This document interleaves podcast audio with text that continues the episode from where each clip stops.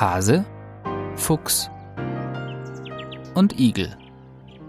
Wildtiere auf dem Land und in der Stadt. Ein Podcast von Wildtierschutz Deutschland. Wald vor Wild. Greenwashing der Holzindustrie von Florinde Stürmer. 15. September 2023. Zweifellos ist der Schutz des Klimas eine der wichtigsten Aufgaben unserer Gesellschaft. Sie sollte möglichst wirksam und zügig realisiert werden. Da Wälder Treibhausgase binden und in Biomasse verwandeln, spielen sie eine wichtige Rolle beim Klimaschutz. Gleichzeitig kann die Nachfrage in Deutschland und weltweit nach dem Rohstoff Holz derzeit nicht nachhaltig gedeckt werden.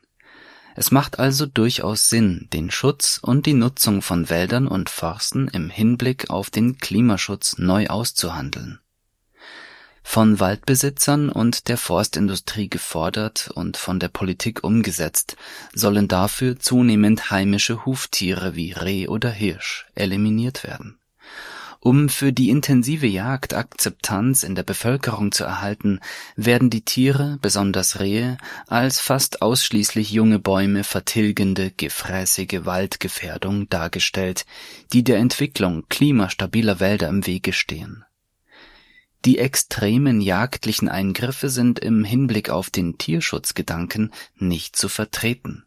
Vegetation über Tiere zu stellen unter dem Vorwand, das Klima zu schützen, ist eine bizarre Verdrehung der Krisen unserer Zeit.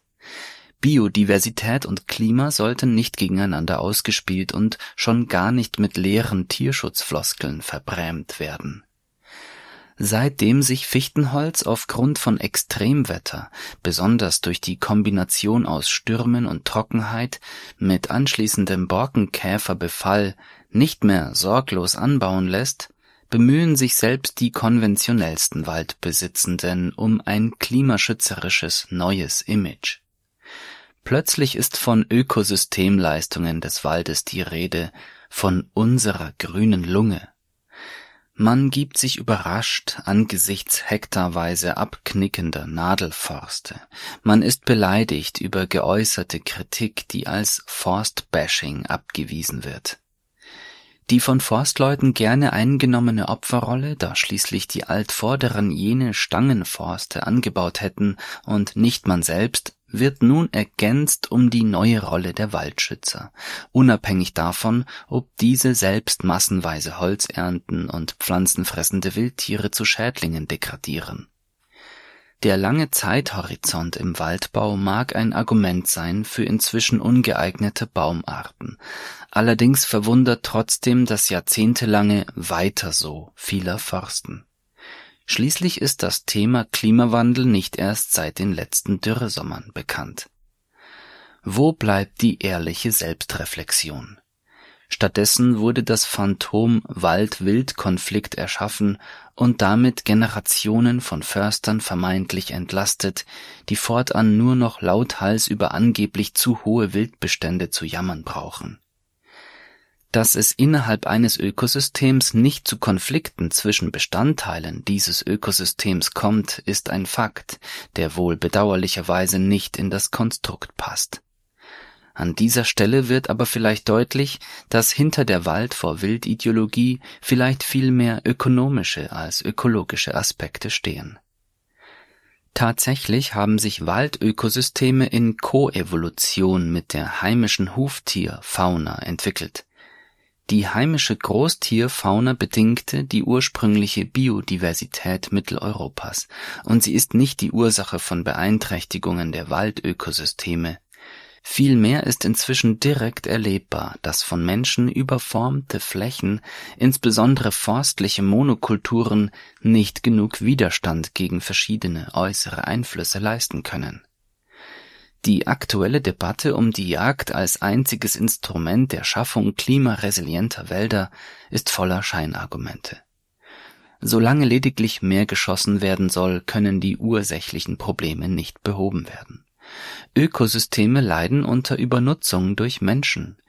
Intensiver Waldbau mit Rückegassen, die von tonnenschweren Erntemaschinen befahren werden, damit einhergehende Bodenverdichtung, Übersäuerte Böden durch Fichtenmonokulturen oder Kahlschläge seien hier nur als Stichworte erwähnt. Bei den sektenartig hervorgetragenen Wald vor Wildphrasen wird hauptsächlich der Schutz junger Bäume aus Natur- und Kunstverjüngung durch noch mehr Jagd propagiert und dies als Klimaschutzmaßnahme für einen idealen resilienten Zukunftswald dargestellt.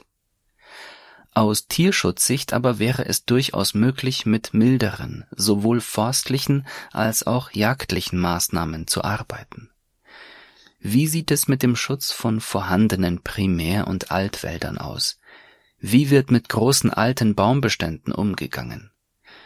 Über Schutz und Nutzung alter vorhandener Wälder existiert keine so laute Debatte wie um den zukünftigen Designerwald, den letztendlich aber niemand exakt prognostizieren kann ist es verhältnismäßig, dafür pflanzenfressende Paarhufer in ihren Bestandsgrößen bis an ihr lokales Existenzminimum zu reduzieren?